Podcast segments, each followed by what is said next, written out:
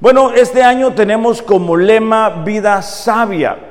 Y sin lugar a dudas, el 2020 es un año que vamos a recordar porque nos, nos hizo reflexionar acerca de cuán débil somos como seres humanos. A veces pensamos que vamos a ser eternos, que nada nos va a pasar ni a nosotros ni a nuestros seres queridos. Pero a través del COVID pudimos descubrir que realmente no somos eternos, que estamos aquí en la tierra únicamente de pasada. Pero también nos ayudó, a, nos ayudó perdón, a darnos cuenta que hay gente mala en la tierra. A veces pensamos que todos los que dicen ayudarnos lo quieren hacer y nos vamos a dar cuenta que no es así. A través de las enfermedades y a través de los últimos tiempos, algunas personas se siguen enriqueciendo aún más gracias a vacunas, gracias a comercios, gracias a una propaganda de temor y de miedo.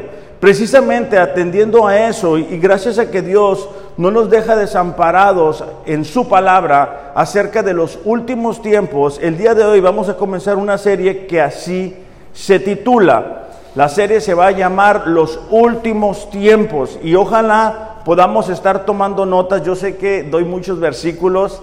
Este, si alguien lo necesita, al final yo les puedo pasar las notas, no pasa nada. La única cuestión es de que a ver si me entienden a mis notas. Pero lo importante es que entendamos que estamos viviendo los últimos tiempos. Necesitamos vivir con sabiduría, con prudencia. No es lo mismo el final de los tiempos para aquellos que hemos depositado nuestra fe y confianza en el Señor Jesucristo que aquellas personas que no lo han hecho. Vamos a estar viendo en las siguientes semanas el rapto, lo que nosotros creemos, cómo van a ser la persecución de los cristianos. Pero en todo eso necesitamos entender algo tenemos esperanza en Cristo Jesús. Dios no nos ha dejado desamparados y, y no se preocupen, vamos a estar muy pronto en un mejor lugar delante de Dios. Pero hay que vivir el tiempo que nos queda, 10, 15, 20, 50 años más, con sabiduría, ¿verdad? Lo importante es entender los tiempos que estamos viviendo. Tenemos como texto base este año Efesios capítulo 5, versículo 15 y 16. Efesios capítulo 5, versículo 15 y 16. Eh, para las personas que nos acompañan, eh, solamente ponemos el, texto y eh, tenemos la costumbre de buscarlo en nuestra Biblia física. Entonces, de todas maneras, yo lo voy a estar leyendo, ¿no? Efesios capítulo 5, versículo 15 y 16. Me dicen ya cuando lo tengan. ¿Listos? Ok, dice. Por tanto, dice, tengan cuidado como viven no como necios, sino como sabios.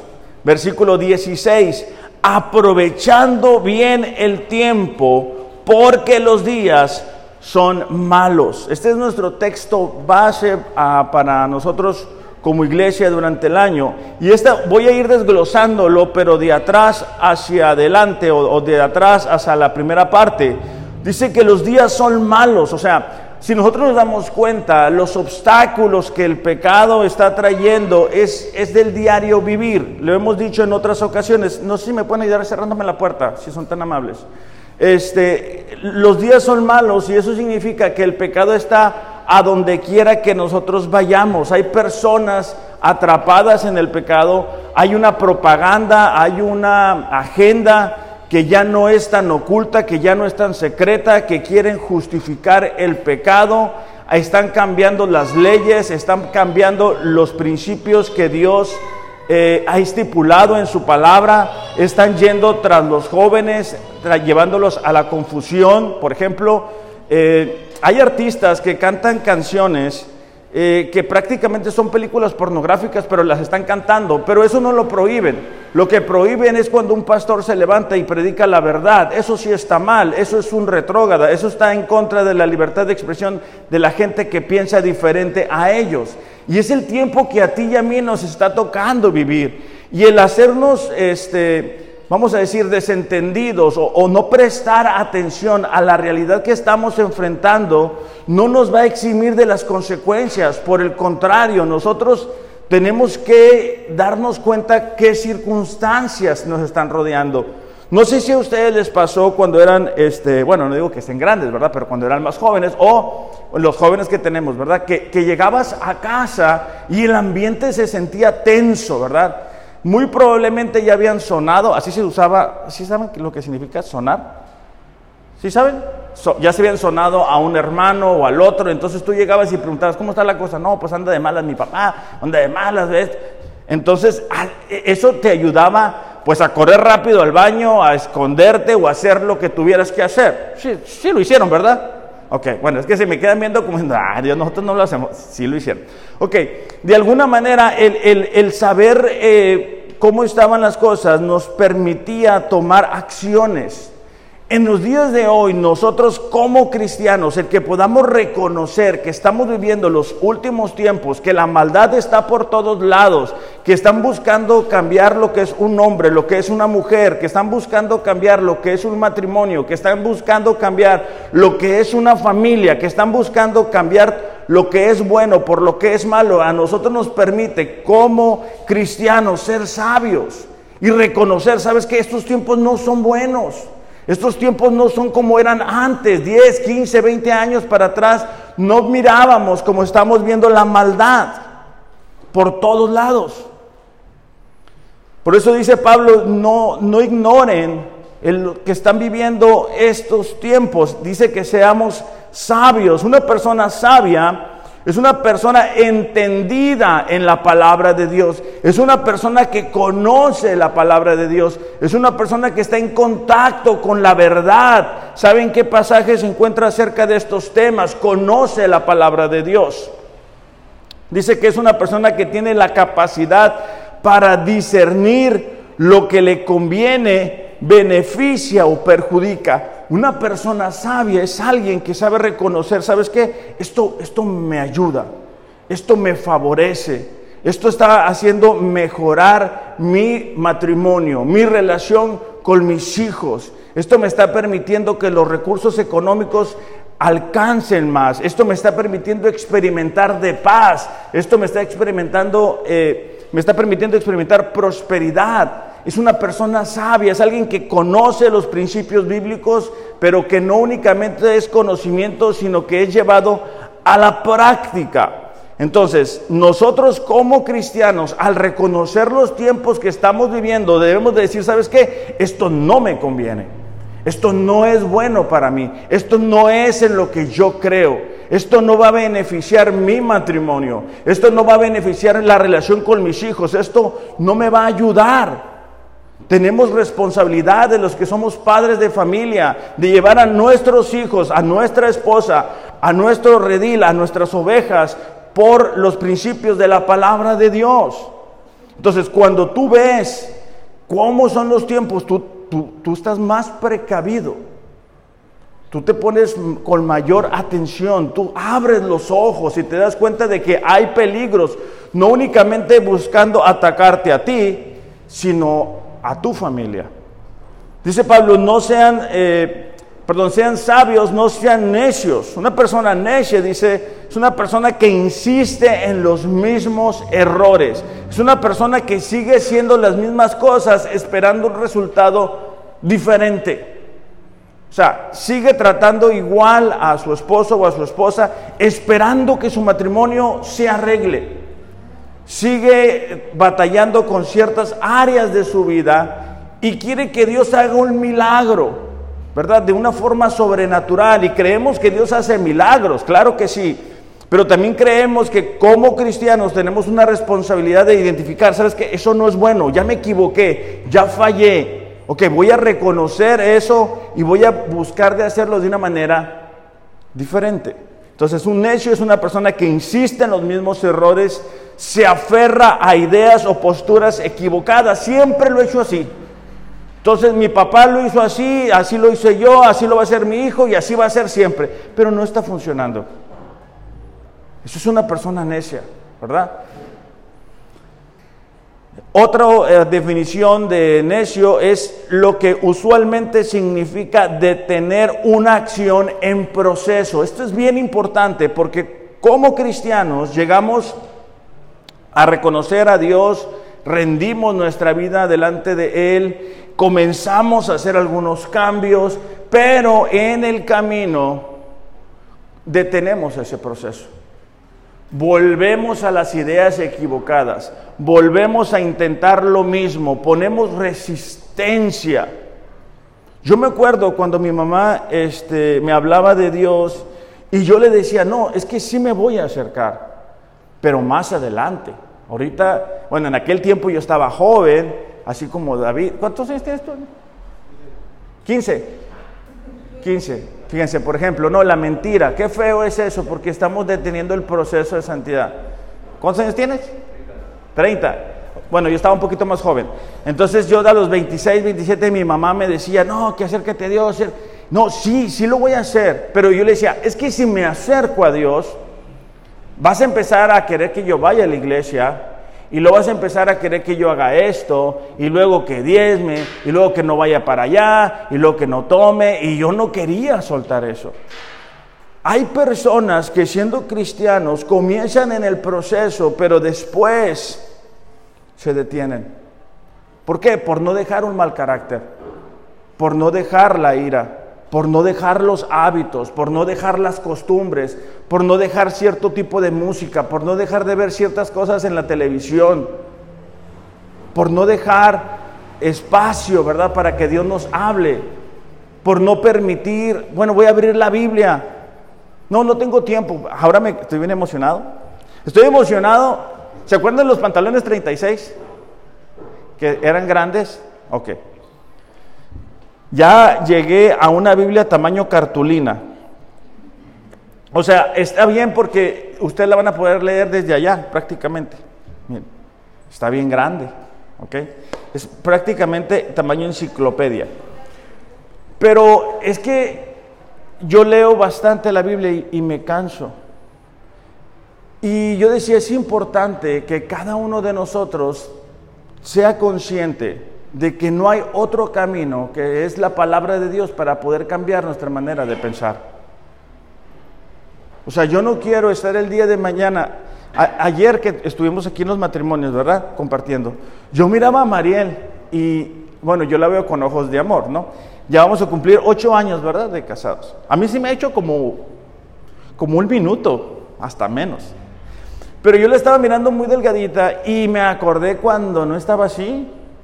¿Se, acuerdan cuando estaba, bueno, a ustedes no les tocó, ¿verdad? Pero no, hombre, ¿cómo se puso? Va, Cristina. Ya no sabíamos cómo, si hacerla rodar para, para sacarle, para meterla. Muy grande su estomaguito. Entonces ya ahorita ya el niño pues ya está gritando. Ya lo escucharon, ¿verdad? Llore y llore. Y la niña acá tomando notas. Y el tiempo pasa. O sea, el tiempo avanza bien rápido. Y yo no quiero este, ser una persona necia. Yo no quiero tener un matrimonio basado en mi necedad o en mi terquedad y que al rato mis, hijos eh, estén lastimados por mi necedad, estén experimentando el daño que su propio padre le ha provocado. Yo no quiero eso, pero yo reconozco que necesito que Dios me hable, que Él me vaya cambiando.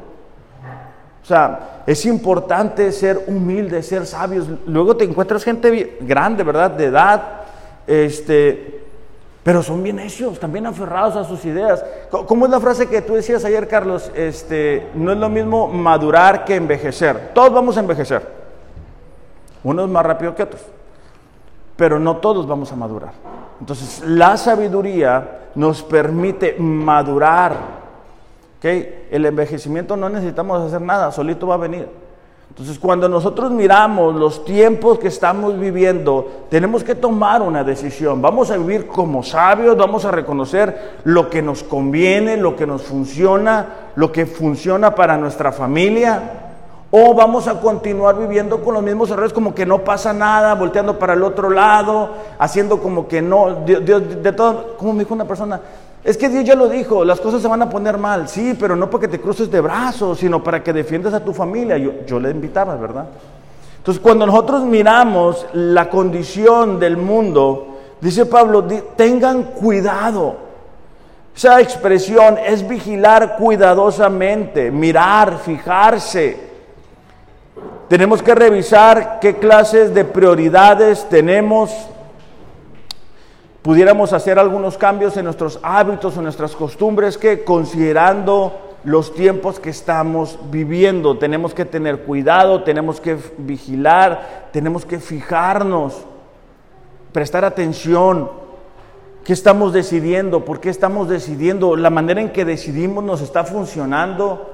O sea, cada vez estamos más enamorados de nuestra esposa, de nuestro esposo, o al revés, ¿verdad? Este, nuestros hijos. Cada vez tenemos mayor confianza o cada vez nos sacan más la vuelta. Porque eh, eh, eh, la maldad, y ahorita lo vamos a ver, está por todos lados y afecta a todos. O sea, si tú te pones a ver la televisión, ¿no? Y no tienes cuidado con lo que vas a ver, eso va a afectar tu manera de pensar. Eso distorsiona la manera en que tú interpretas la vida. Eso te puede llegar a confundir. Y precisamente en 2 de Timoteo, capítulo 3, versículo 1 en adelante, Pablo está hablándole a su discípulo Timoteo y le está explicando cuál va a ser la característica de la gente. Porque si tú eres como yo, en las películas te gusta un final feliz, ¿verdad que sí? Bueno, Pablo nos va a describir las características de la humanidad en los últimos tiempos y nos vamos a dar cuenta que no necesariamente va a ser tan feliz como quisiéramos. ¿Ya estamos ahí?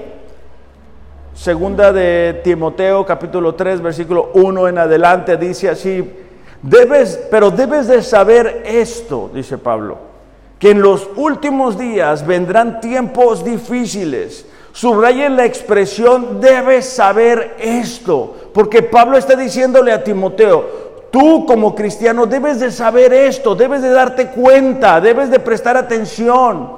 No vas a poder justificarte al decir, ah, pues yo no sabía. Ah, pues yo no me di cuenta.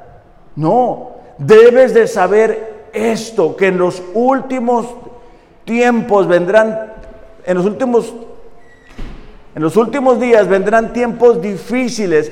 Es nuestra responsabilidad saberlo. Cuando miramos la palabra de Dios, nos damos cuenta cuál es la descripción de los últimos tiempos, cómo va a ser, cómo va a suceder. La expresión tiempos difíciles es algo que es lleno de penalidades, duro, violento, feroz y lleno de decadencia social. Esos son los tiempos que a ti y a mí nos está tocando vivir. Son tiempos violentos, son tiempos duros, son tiempos llenos de decadencia social. Por eso es que nosotros invitamos a la gente a la iglesia y no responden como nosotros quisiéramos. Por eso es que le hablamos del amor de Dios y sus corazones están duros. Eso es parte de la decadencia social, porque desde muy corta edad ellos han sido expuestos a películas, a música, a cultura, a conversaciones que atentan contra la palabra de Dios.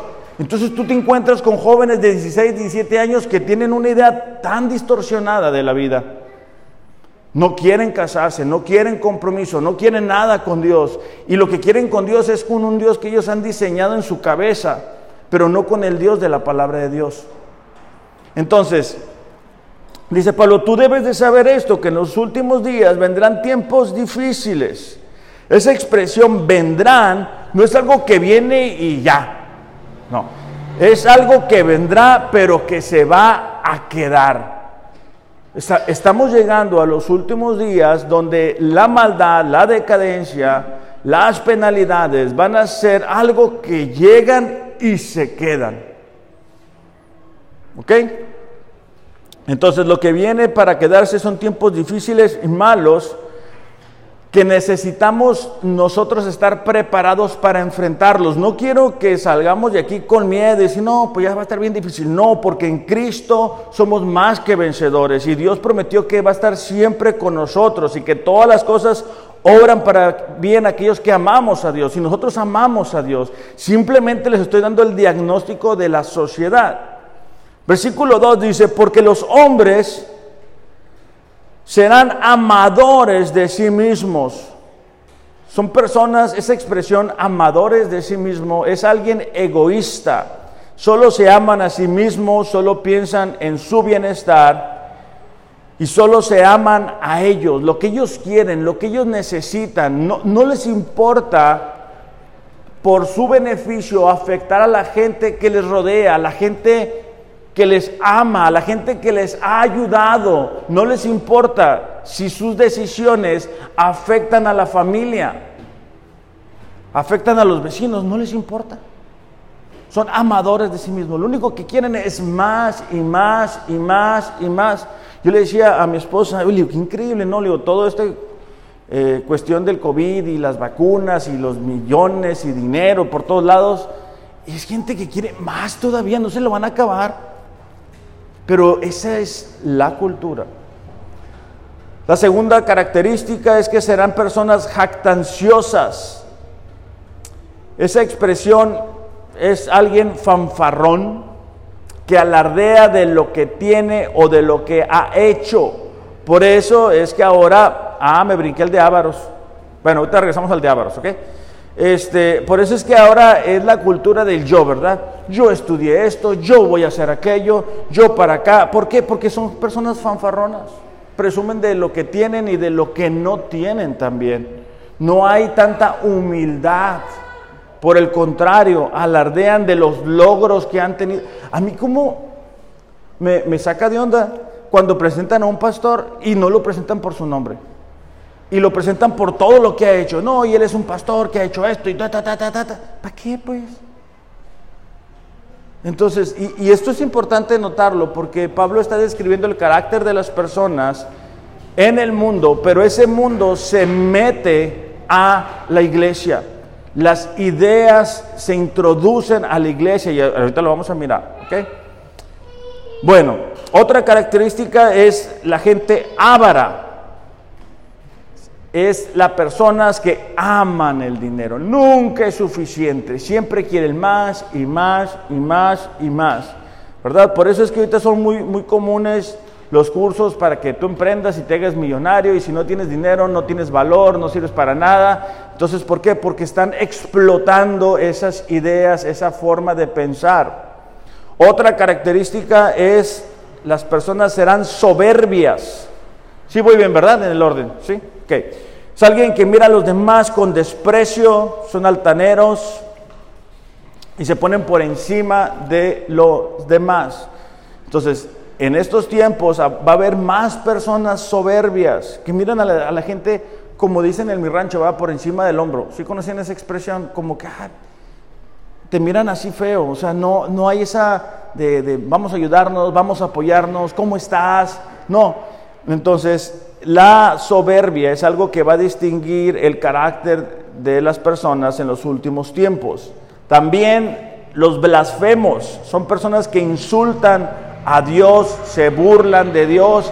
Hemos visto que algunos movimientos hasta llevan una cruz, ¿verdad? Y se burlan de nuestro Señor Jesucristo. Vemos plataformas que suben series, ¿verdad? Diciendo que Jesús era homosexual, que Jesús era esto, que se estuvo con María Magdalena. Una bola de cochinero que se burlan de nuestro Dios. Eso va a ser la característica de los últimos tiempos. Algo más es que serán desobedientes a los padres. Culturalmente nuestros hijos han venido en esa decadencia. No se me quedan viendo feo los hijos, esa es la verdad. Se recordarán los padres que antes nuestros papás nos decían, duérmete ya, y pum, te apagaba la luz. Y era duérmete, no era tienes sueño, déjame te platico. No, no, no. Si se acuerdan de ese tiempo, y era adiós y buenas noches, y ahora no, hombre, son licenciados un título. ¿va? No, pero ¿cómo me voy a dormir? Me duele esto, me duele lo otro. Mil y un pretextos para no obedecer. ¿Ok? Entonces, ¿por qué? Porque culturalmente ellos se van alimentando de cosas que nosotros ni siquiera, ¿cuál internet? ¿Cuál, cuál YouTube? ¿Cuál estar viendo cómo se comportan en otra parte? O sea, de repente descubrimos a nuestros hijos hablando como el YouTube no sé cuál, ¿no? Nosotros eh, le descargamos a la niña una, una así plataforma de videos de niños, pues porque si no empiezan a agarrar monte y empiezan a agarrar ideas y, y de ahí no los paras. ¿Ok? Entonces la maldad se introduce a la vida de nuestros hijos, de nuestros jóvenes. Habrá personas ingratas. Son personas malagradecidas. Con frecuencia, ¿verdad? Ayudamos a alguien, lo hemos visto, lo apoyamos, sale del hoyo y es la última vez que los vemos. ¿Por qué? Porque es la misma maldad, ¿no? Entonces, eh, hay personas o va a haber personas con un carácter malagradecido. ¿Se acuerdan la expresión del que no tranza no avanza, no? O sea, ah, pues me sacaste el hoyo, pues ahora ahí nos vemos, ¿no? E-, ese va a ser el carácter de, las personas de los últimos tiempos. Irreverentes, son personas que no tienen temor de Dios. Ahora más que nunca vemos, ¿verdad?, que personas cuestionan la existencia de Dios, ¿verdad? Una y otra vez vemos, ¿verdad? No, pues ¿cómo crees? ¿Cómo vas a creer en Dios? Eso es para los niños. Y ahí están duro y duro y duro. Por eso es que... Eh, muchos de los jóvenes este, están confundidos en cuanto a de dónde vienen. De hecho, durante esta serie voy a ver si puedo acomodar el mensaje acerca de, por qué creemos lo que creemos, ¿no? Porque es más difícil creer lo que ellos creen que lo que nosotros creemos. Bueno, versículo 3, serán personas sin amor, es decir, tendrán un corazón duro hacia el prójimo otras versiones dicen sin amor natural, pero el original es sin amor. ¿Verdad? Otra vez, no son personas que se distinguen por amar a la gente a su alrededor. Serán personas implacables. Una persona implacable es una persona que no perdona. Me la hiciste, órale, me la pagas. Y eso se replica y se replica y se replica y se replica y no, y no los puedes detener. Otra característica es que serán calumniadores, es decir, serán personas que acusan de manera deliberada con el propósito de destruir. Tenemos que tener cuidado con las conversaciones que nosotros llegamos a, tener con otras personas y no ser parte de las calumnias, ¿verdad?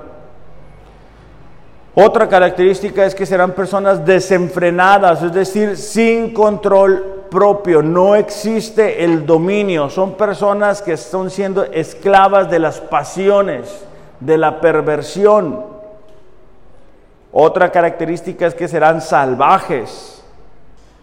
Son personas que son indulgentes consigo mismas, pero despiadadas hacia los demás aborrecedores de lo bueno, bueno, eso no ocupa mucha explicación, serán personas que aborrezcan lo bueno, que aborrezcan a Dios, que aborrezcan su amor, que solamente amen sus deseos, sus pasiones, sus pecados.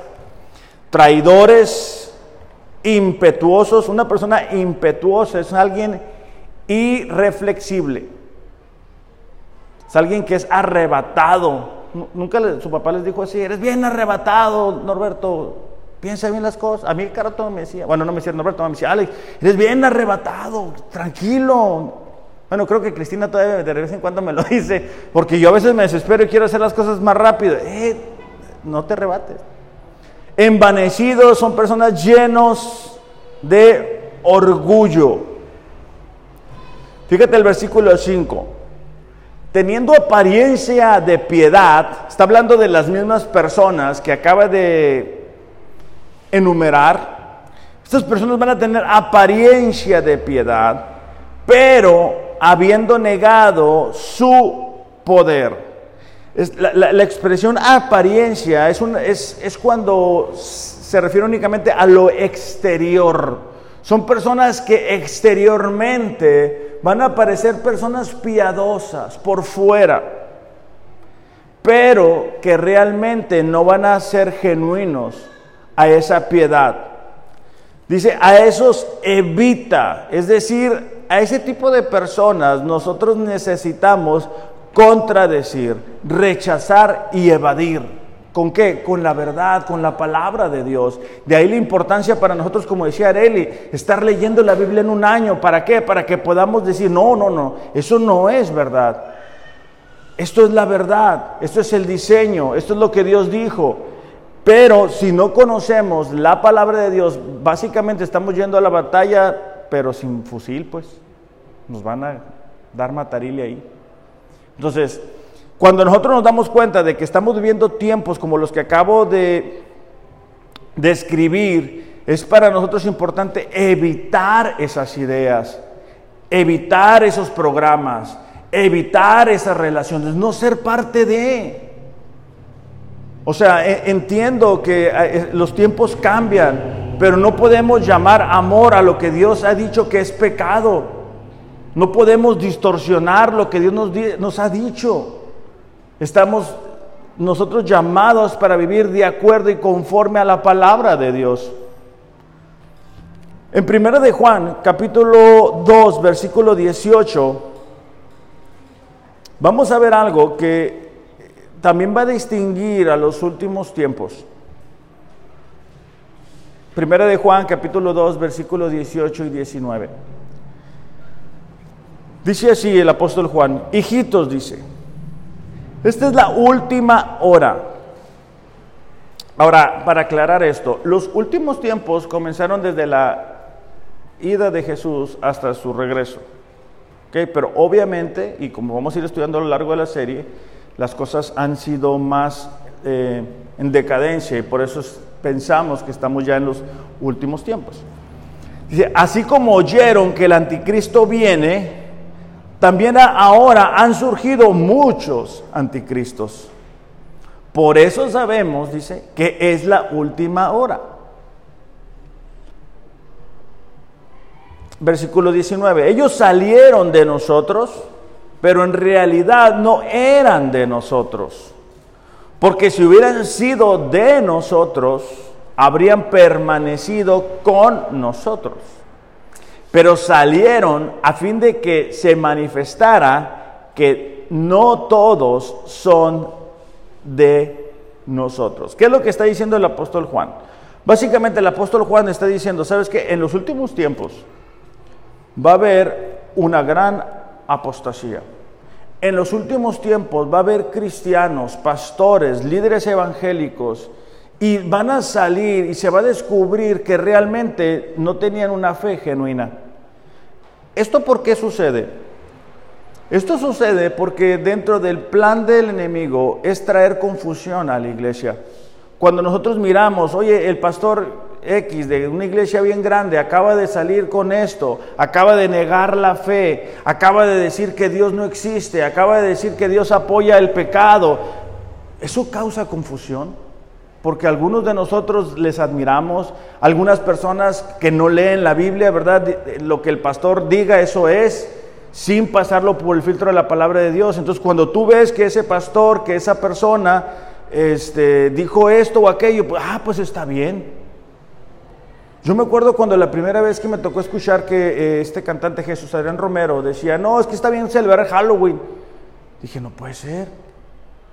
No puede ser, o sea, ¿cómo, vamos a, empatar? Y lo vimos en la, en, prédica de, ese día. ¿Cómo vamos a empatar la luz con las tinieblas? O sea, ¿cómo es eso posible? Pero hay personas que, vuelvo lo mismo, que se dejan influenciar solamente porque alguna persona es famoso, Dios le ha usado o Dios ha permitido que esa persona crezca por alguna u otra razón. Hemos dicho en otras ocasiones, ¿verdad? Del pastor este que tiene una Biblia al piso y una línea de poder y por aquí todo el mundo va a brincar. ¿Y tú, ¿es en serio? O sea, ¿es eso el Espíritu Santo, gente moviendo, sacudiéndose? Entonces, ese tipo de cosas traen confusión al pueblo de Dios, trae desánimo, porque uno dice, mm, pues mira a esta persona, mira cómo está, mira cómo hace las cosas. Entonces, eh, eh, eh, esto esto de la pandemia, esto de lo que hemos estado viviendo los últimos años, nos ha permitido darnos cuenta de que muchas personas que asistían a las iglesias realmente no eran cristianos. Y eso es bueno, porque Dios está limpiando su iglesia. Jesús vuelve por una iglesia limpia. Y los últimos tiempos van a ser así. Entonces necesitamos darnos cuenta, muchos, muchas personas van a salir de las iglesias. ¿Por qué? Y lo vamos a ver más adelante. porque no soportan la palabra de Dios, no soportan que la Biblia llame pecado a lo que es pecado. Ellos quieren una, un, Dios que solamente es amor y promesas y prosperidad y todo va a estar bien y no todo el tiempo es así. Entonces, los últimos tiempos se va a caracterizar por personas que estaban dentro del movimiento evangélico, pero este pero que van a abortar, van a, salir de la fe cristiana, van a, a negar su fe. Necesitamos estar preparados para eso, porque cuando nosotros nos demos cuenta de que eso está sucediendo y lo estamos viendo, ¿verdad? Que al pastor no lo agarraron haciendo esto, al otro el pastor lo agarraron haciendo lo otro, así es. Son tiempos difíciles, son los últimos tiempos. Entonces nosotros tenemos que considerar qué decisiones estamos viviendo, si estamos viviendo con sabiduría, si estamos viviendo con necedad, porque, porque Jesús viene. Mateo capítulo 24, versículos 9 en adelante, nos va a contar también un poquito cómo van a ser estos últimos tiempos. Mateo 24, versículos 9 en adelante. Ustedes me dicen, ¿Listos? Dice así, entonces, dice, los entregarán a tribulación y los matarán. Serán odiados de todas las naciones por causa de mi nombre. La expresión los entregarán es una expresión técnica para llevar a un prisionero ante las autoridades para que sea castigado. Lo estamos comenzando a ver, pastores que están siendo llevados a prisión por predicar el Evangelio. Hay países donde ya la Biblia está siendo prohibida.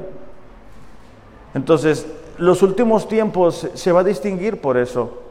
¿Te das cuenta que mundialmente la, única religión que experimenta odio de la forma en que nosotros lo estamos experimentando son los cristianos? No se van contra los musulmanes, no se van contra los islamitas, no, se van contra los cristianos. ¿Por qué? Porque la Biblia testigua de que lo que están haciendo es pecado. Cuando nosotros miramos este pasaje, tú dices, bueno, pero ¿por qué los cristianos van a ser odiados? estaba mirando eh, en El Salvador unos lugares donde las personas lo utilizaban para drogarse, para mujeres para prostituirse. Y el movimiento evangélico llega y levanta este, escuelas, y ahora son escuelas evangélicas ¿por qué, ¿por qué van a odiar eso? Si los cristianos genuinos son las personas que aman a su prójimo, son personas que ayudan a la gente necesitada. Si se demuestra a nivel mundial y al, pasar del tiempo que hacen una labor importante a nivel social. Estoy hablando de los cristianos de a de veras, ¿ok? Bueno, lo que pasa es de que nuestras convicciones, nuestras ideas, chocan frontalmente con lo que el mundo quiere hacer. Entonces es por eso que los cristianos seremos odiados, porque nuestra misma vida va a ser un reproche para aquellas personas que van en otra dirección. ¿Por qué creen ustedes que Jesucristo fue crucificado? ¿Porque le amaban? porque lo querían seguir. No, porque él llamaba pecado lo que es pecado. Entonces no pensemos que a nosotros nos va a ir diferente. Es el precio de ser cristianos. Entonces, dice aquí, los entregarán a tribulación y los matarán, serán odiados de todas las naciones por causa de mi nombre. Ahora más que nunca la gente se burla de los que somos cristianos. O sea, tú pones una publicación cristiana, eh, religioso, ridículo, hipócrita, no, da, da, da, da, Pero pones un meme de algo, de un pecado y todo el mundo te da me gusta. Dice, muchos se apartarán de la fe. Bueno, eso no ocupa mucha explicación, ¿verdad? Muchos son muchos. Entonces, dice, y se traicionarán unos a otros y unos a otros se odiarán. ¿Por qué? Porque nuestra fe, nuestras convicciones, nuestra manera de vivir, nuestra manera de predicar, nuestra, forma de ver la vida choca con aquellas personas que dicen ser cristianos pero que no lo son. Muchos van a apartarse del camino de la fe, muchos van a preferir la comodidad, muchos no van a querer ser perseguidos ni van a querer ser odiados. Y eso va a provocar traición, confusión, división en el cuerpo de Cristo. Por eso es que les digo, con frecuencia vemos, ah, ese pastor ya hizo este pecado y ya está fuera. Ah, aquel pastor dice que eso está bien. Esto es, parte, es una muestra que Dios nos da que estamos viviendo los últimos tiempos. Versículo 11, se levantarán muchos falsos profetas. Bueno, casi todos los días, ¿verdad? Hay Jesucristos que aparecen por todos lados, este, profetas que hablan supuestamente de parte de Dios. Dice, a muchos engañarán. ¿Por qué? ¿Por qué los engañan? Porque no conocen la palabra de Dios. porque no conocen lo que Dios ha dicho. ¿Cómo, cómo, son las características de un profeta? ¿Qué es lo que debe decir? ¿Cómo debe de conducirse? ¿no? Entonces, a mí me parece increíble las cosas que se pueden ver en, las plataformas digitales, ¿no? De, pastores, de profetas. Es una locura. Pero la, la gente, las iglesias están llenas. ¿Por qué? Porque no les hablan del pecado, no les hablan de la santidad. Por el contrario, les hablan lo que quieren, ¿verdad? Pueden comprar a Dios con, dinero y Dios les va a dar un milagro. Eh, pero vuelvo a lo mismo, eso es no conocer el carácter de Dios. Entonces, los últimos tiempos se van a distinguir porque mucha gente se va a apartar de la fe. ¿Por qué? Porque la adversidad y la oposición va a ser más intensa, más profunda. Gente que, con la que tú convivías. A mí me acaba de pasar con una persona que yo convivía y bueno, pues supuestamente éramos amigos. Y este, y, y sabe, sube una fotografía con una cerveza, poniéndose cosas en su cuerpo. Y yo no entiendo eso. Yo creo que ya me estoy haciendo grande, pero este, dices tú, ¿es en serio? O sea, a estas alturas, ¿tú crees que es lo que necesita tu familia? ¿Es lo que necesita la gente que te conoce? No, no es. Pero, pero es más fácil ir, ir, ir este, ¿cómo se dice? con la corriente. Es más cómodo, no pasa nada. Dios es amor y, no es así. Versículo 12, debido al aumento de la iniquidad, el amor de muchos se enfriará. Esa, esa palabra, este, iniquidad en aumento, es la maldad que estamos viendo por todos lados. Y la expresión se va a enfriar es, ¿se acuerdan cuando, bueno, los que cumplieron años de aniversario, me imagino que les van a dar un pastel, los van a tratar bien, les van a hacer tortillas de harina. Norberto, por Dios, no puede ser. Norberto, nos mandas una fotografía de las tortillas de harina, nada más como para constatar, ¿eh? ¿Ok? Y, nos guardas unas. Y ya se me antojaron. Bueno, eh, cuando uno cumple años, eh, viene el pastel y vienen las velas, ¿verdad? ¿Ya no se acuerdan? Ah, ok, pues responda, porque digo, pues de qué estoy hablando. Y uno sopla y apaga la vela. ¿Ok? Esa expresión, se enfriarán, es el soplido que uno da para apagar algo, para apagar una vela. Entonces, la iniquidad y la maldad a nivel mundial crece, crece, crece y tiene el poder de llegar con la vela de tu fe, por llamarlo de alguna manera, y hacer y apagar tu fe. Porque tú ves que fulanito, menganito o maranganito, pues ya no están en la fe. O dicen, bueno, Dios, Dios sí, sí es, pero no es como nos han dicho, ¿verdad? El otro día estaba mirando un pastor que dice, no, es que hay que actualizar a Dios. ¿Neta? O sea, sí, hay que, eh, porque ya, ya Dios ha cambiado. O sea, ya no son los tiempos de antes. Esto qué locura. Ok, y eso enfría la fe. Cuando un pastor, cuando alguien eh, importante falla o hace un comentario, ese tiene el poder de enfriar la fe. Fíjate, estaba mirando un, pastor que es muy conocido y él dice, bueno, vamos a solicitar eh, gente para la alabanza, ¿no? Y el requisito para los de la alabanza es que sepan tocar y que sepan cantar, no importa que no sean cristianos. ¿verdad? Entonces, imagínate un joven que se está guardando, que está leyendo la palabra de Dios para poder este, estar tocando, ¿verdad? Y mira ese comentario y dice, ah, pues es lo que yo necesito. Y eso que hace es, apaga la fe. Entonces necesitamos darnos cuenta que la maldad está por todos lados y que no, no, no todo lo que dicen algunas personas es verdad. Necesitamos conocer la palabra de Dios, necesitamos darnos cuenta que estamos viendo los últimos tiempos y que necesitamos resistir, contradecir, contrarrestar lo que la gente está diciendo. ¿Cómo? Con la palabra de Dios, porque la palabra de Dios es la única que no cambia. Es la única que es lumbrera para nuestro camino. Eh, Eduardo, no sé si puedas pasar. Este, Mientras leo el último texto, Romanos 13, 11, dice así. Y esto dice, conociendo el tiempo, que ya es hora de levantarnos del sueño.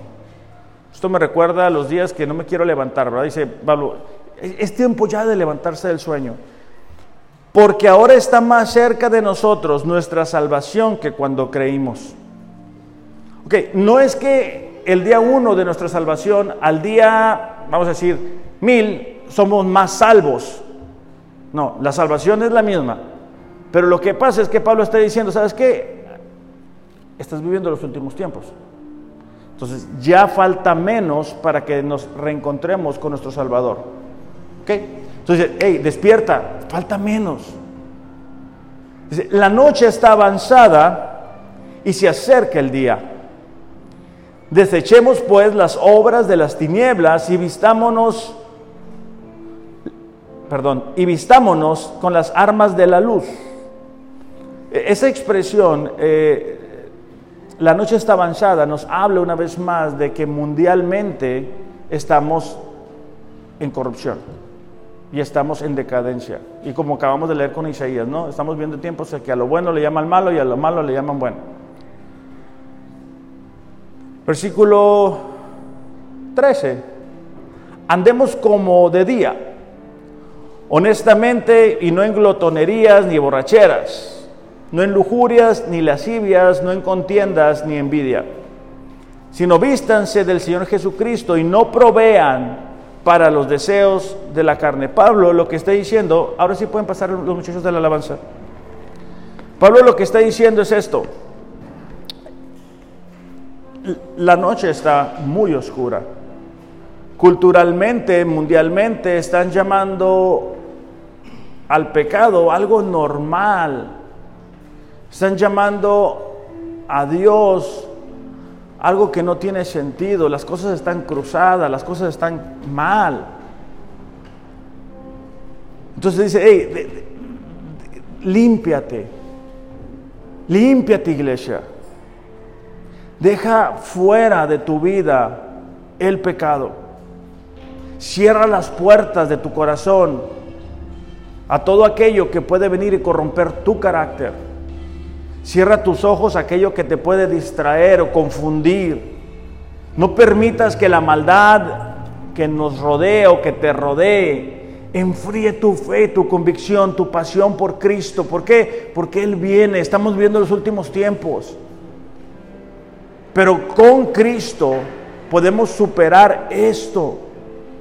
Con Cristo somos más que vencedores y lo que nos toque experimentar por estar un día delante de Él valdrá la pena. Pero abramos nuestros ojos, iglesia, y démonos cuenta de los peligros que estamos enfrentando. Vamos a orar. Padre, te damos gracias en esta mañana. Te damos gracias por tu amor, por tu fidelidad y porque en tu palabra tú nos muestras cómo serán los últimos tiempos. Señores, es el deseo de tu corazón que no vivamos con miedo, porque tú nos has dicho que no temamos, que echemos hacia ti toda ansiedad y toda preocupación. Padre, esta mañana cada uno de nosotros debe de tomar la decisión de decirte que sí. Decirte que sí a vivir conforme a tu palabra. Decirte que sí vivir conforme a tus principios.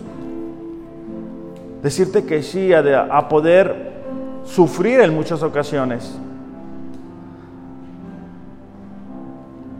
Pero tú nos diste ejemplo al venir y pagar un alto precio por cada uno de nosotros.